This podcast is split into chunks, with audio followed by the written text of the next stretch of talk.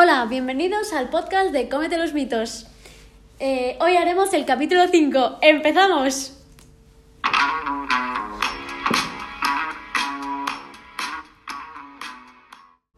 Buenos días, buenas tardes y buenas noches. Hoy vamos a hablar sobre mitos en el gimnasio cuando hacemos deporte. Hay varios que vamos a comentar y como siempre estamos yo, Javier Aoiz y... La menda María Hernández. Ahí estamos, así que vamos a empezar. El primer mito que vamos a tratar hoy es uno bastante habitual en el que, bueno, nosotros cuando vamos a hacer ejercicio, seguro que alguna vez habéis escuchado o lo habéis pensado, que si os pesáis antes y después de hacer el ejercicio, decís, ¡buah! He adelgazado un puñado.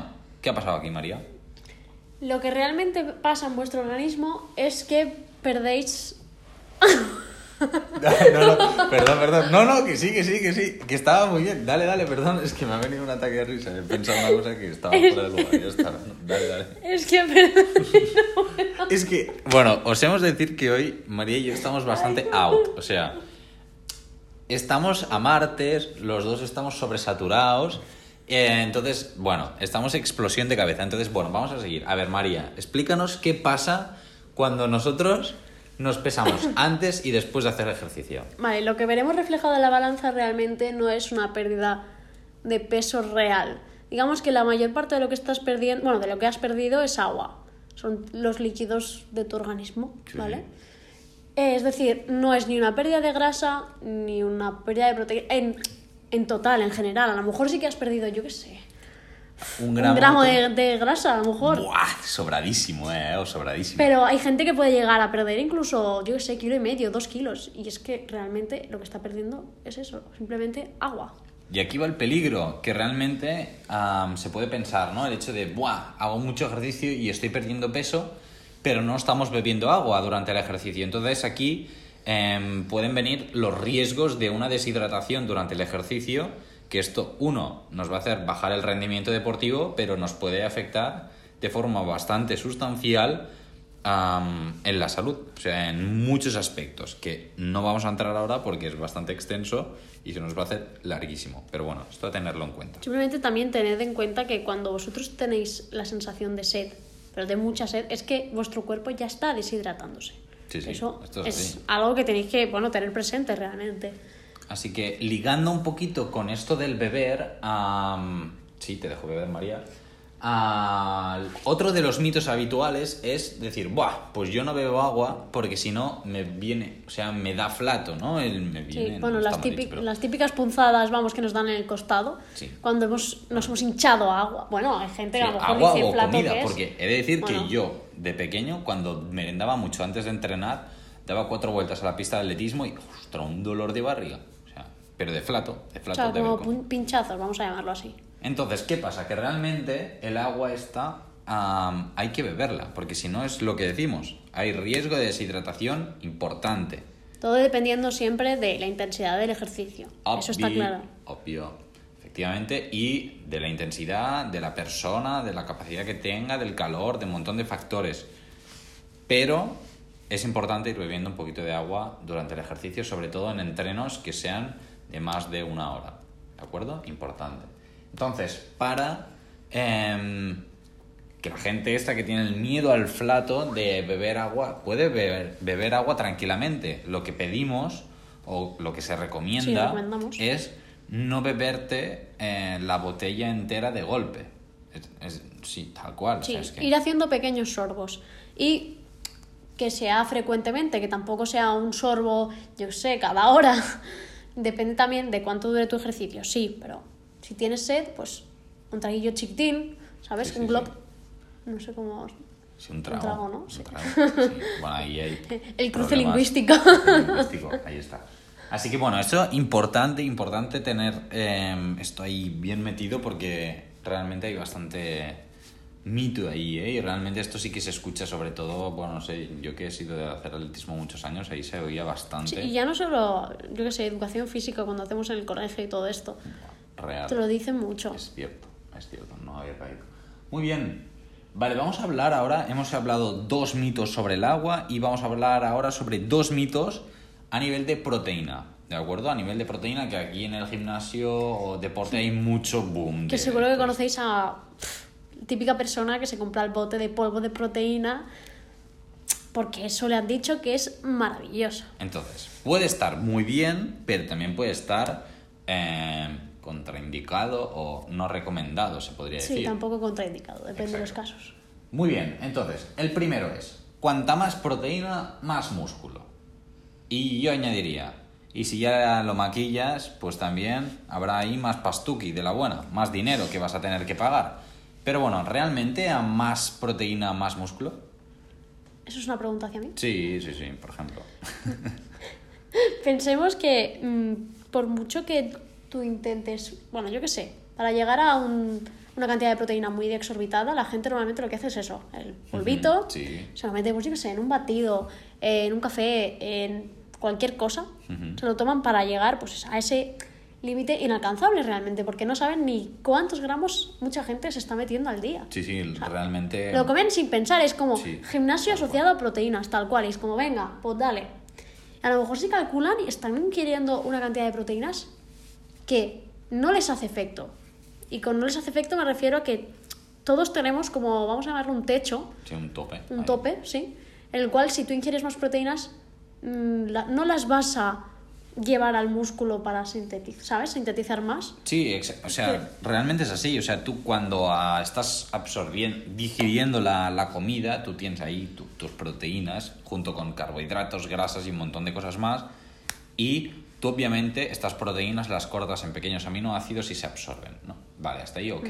Pero ¿qué pasa? Que nuestro cuerpo necesita unas concretas, una cantidad X en función de tu cantidad de masa muscular, De tus gastos. tu gasto, exacto, que hayas hecho tanto a nivel deportivo como a nivel de la vida diaria. Sí, ahí sea de caminar, de ir a tu casa, unas de lo que sea. necesidades, exacto. Entonces, si tú superas estas necesidades, esta proteína no se va a utilizar para sintetizar músculo. Esta se va a ir a la grasita de la buena en parte y otra pues es que ni se va a absorber, la vas a eliminar pues por orina. ¿Qué está pasando aquí? Que muy bien, una parte sí que te va a ayudar para hacer músculo, pero si te pasas, lo que estás haciendo es no solo tirar esta proteína a la basura, sino también tu dinero. ¿Lo habías Sí, porque vez? realmente un bote de proteína no suele ser barato. Ah, si es de calidad. Si, es de, si hablamos Porque de proteína si de calidad. Compras la proteína con todo el perdón del mundo, ¿eh? Pero más basurilla, que es de mala calidad, pues sí, quizá te vale, yo qué sé, 4 euros. Claro, pero si ves que un bote de un kilo te cuesta 4 euros, hombre, Yo no la compro. planteate un poco qué estás comprando exactamente. Sí, es un poco turbio todo eso, ¿eh?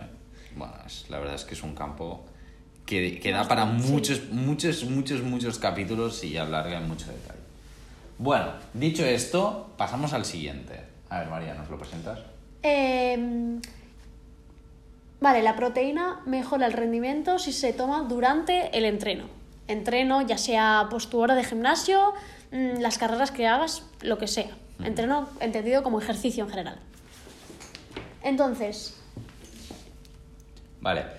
En, en primer lugar hay que tener en cuenta una cosa, y es que nuestro cuerpo o nuestro organismo, en una situación de estrés, que entendemos, entendemos perdona, por estrés eh, este ejercicio, ¿de acuerdo? Es el hecho de activar a tu cuerpo. En estos momentos, el cuerpo dice, no, no, o sea, es que he de estar focalizado al máximo para rendir al, a esto al máximo y no puedo permitirme sintetizar proteína. Por lo tanto, si nosotros tomamos proteínas durante el ejercicio, estas no van a irse a sintetizar músculo y por lo tanto a mejorarnos el rendimiento.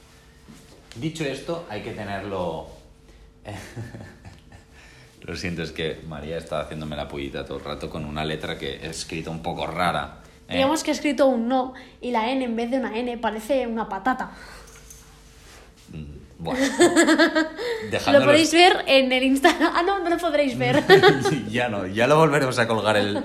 el link en suba su- esto, colgaremos la foto, no os preocupéis. Bueno, dicho esto, no, lo que decíamos, primero, que en una situación de estrés no se sintetiza proteína. Dos, Eh, vale. Lo que suele suceder es que si tú estás ingiriendo proteína en ese momento, tu vaciado gástrico se retrasa, es decir, va más lento.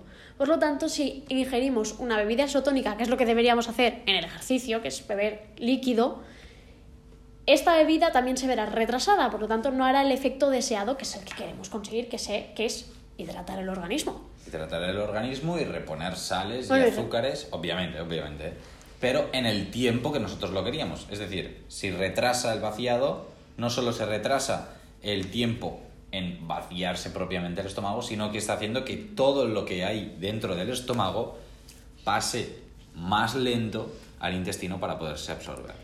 Y unido a esto tenemos también el problema de que si estamos ingiriendo alimento, un alimento a ver pesado, tampoco estamos hablando de... Yo sé. está claro, está claro. Eh, lo que pasará es que la sangre de nuestro organismo se centrará en el estómago. ¿Qué pasa? Que la sangre que debería estar a nivel de extremidades cuando estamos haciendo el ejercicio disminuirá. Por lo que también el, rendimiento que tengamos pues, se verá afectado y veremos una disminución de este.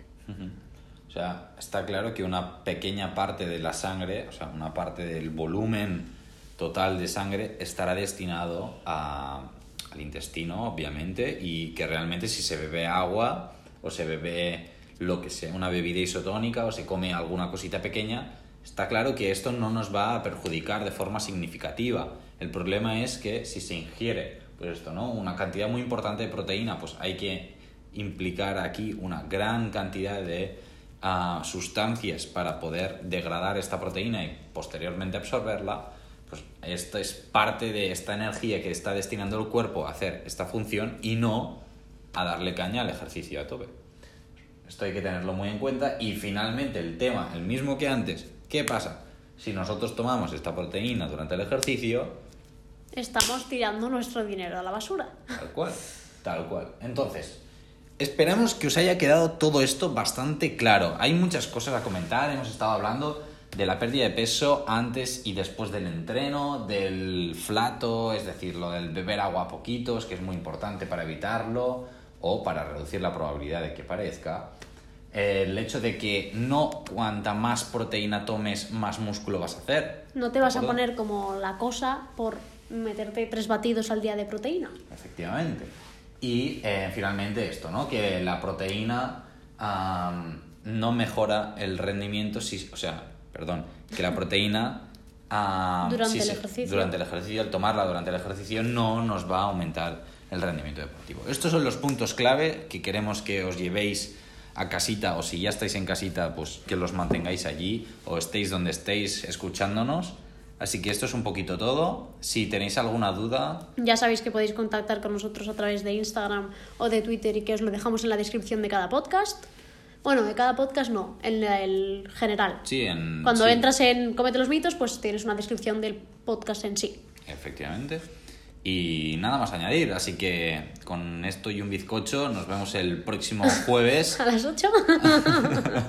a la que podamos, así que nada, a la hora que lo podéis escuchar. Así que nos vemos y que vaya muy bien a todos y a todas. Adiós.